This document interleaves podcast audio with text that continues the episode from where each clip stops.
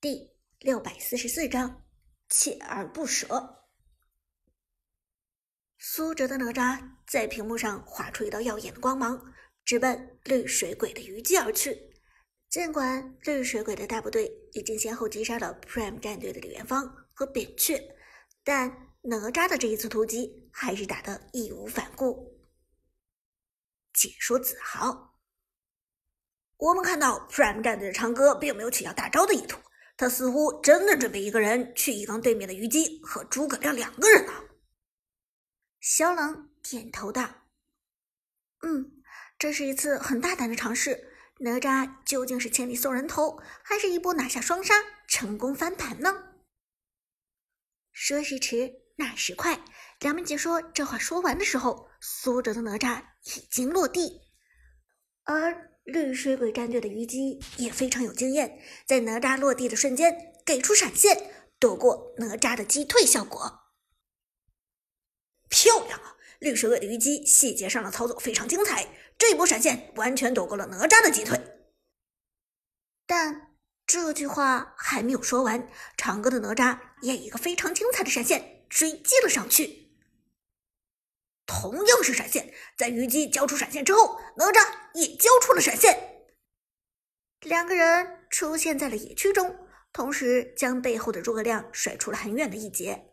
虞姬。没有二技能，交出闪现之后就失去了全部的自保技能。但苏哲的哪吒还有一个两段的位移束缚，冲上去直接裹住虞姬，平 A 打出爆炸伤害，再次贴近一技能给出提高自己的移动速度，平 A 上去再次打出伤害。在哪吒的疯狂输出下，原本就只剩下半血的虞姬。血量迅速下降，哪吒的平 A 太疼了，看来这次虞姬要挂了。小冷大声的说道。而且绿水鬼的虞姬已经没有了位移技能了，哪吒却还有一个二段的控制技能没有给出。说话间，哪吒已经给出了这招束缚，直接将虞姬再次眩晕。平 A 出手，哪吒成功的击杀了虞姬。人头属于长歌，长歌的哪吒这次反杀非常漂亮，成功抓住了绿水鬼的破绽，带走了虞姬。而此时，我们看到绿水鬼的诸葛亮在野区非常犹豫，没有虞姬的帮助，他就算还有大招，也未必能够单挑赢得过哪吒。子豪喊道：“考虑再三，绿水鬼的诸葛亮。”终于做出了自己的决定，转身离开。诸葛亮给出位移，往线上逃去。长歌的哪吒实在是太猛了，击杀了一个虞姬之后，状态几乎没有任何下降。而看到诸葛亮交出位移走掉，苏哲也没有追上去的意思。从赶路的速度上来讲，诸葛亮是完全胜过哪吒的。哪吒想追上诸葛亮。没有什么可能性，更何况河道上还有一个绿水鬼的白起。转身回去，白起与姜子牙还在搏斗，但是旺财的姜子牙成功利用自己的击退技能和减速技能限制住白起，让白起没能走掉。同时，被姜子牙削弱了护甲的白起防御能力大打折扣。哪吒追过去，给出一招平 A，白起的血量。顿时下了一截，哇！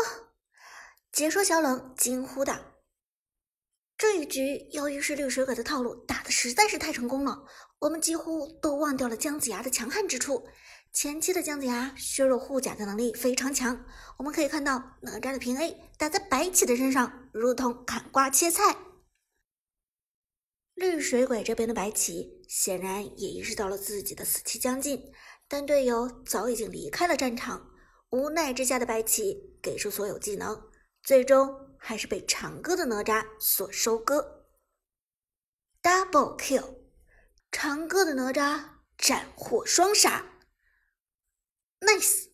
解说小冷不由得赞叹道：“姜还是老的辣，Prime 战队的长歌大神还是拥有了无懈可击的进场时机，这一波反杀下来的非常果断。”直接抓死了虞姬和白起，如果不是长歌这一波果断的操作，那么现在 Prime 战队不光人头上会被对面的绿水鬼领先一大截，而且这条暴君肯定是丢了。子豪也点头承认：“是的，长歌还是 Prime 战队的万里长城。只要长歌大神屹立不倒，Prime 战队就会稳如泰山。不过现在这波抓完之后，哪吒与姜子牙的状态都不是特别的好。”两个人又并不是开龙类型的英雄，这条暴君现在很有可能继续搁置，Prime 战队还没有胃口推掉他。小冷也嗯了一声，嗯，这波龙坑的团战双方最后是二换二，可以说这一波两边的人打的是两败俱伤，都非常难受。我想现在双方肯定需要调节一波，毕竟马上就是更关键的八分钟时间到了。赛场上，Prime 战队这边终于打出了一些气势。泰哥欣慰的说道：“还是长歌的发挥稳定，要不然咱们几乎已经崩盘了。”Lucky 也点头道：“没错，这波打的很不错，让对面的战队长长见识。老虎不发威，真当我们是病猫啊！”但。尽管这波斩获了双杀，苏哲还是不敢掉以轻心。他轻轻摇头，皱眉道：“还是不能大意。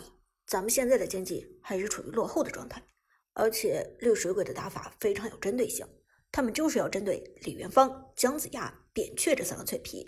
咱们的阵容前期优势是有的，但是缺点就是太脆了，这样一个坦度是很难扛得住对面的输出的。”旺财已点头道：“队长说的没错，尤其是十分钟是公认的诸葛亮的爆发期。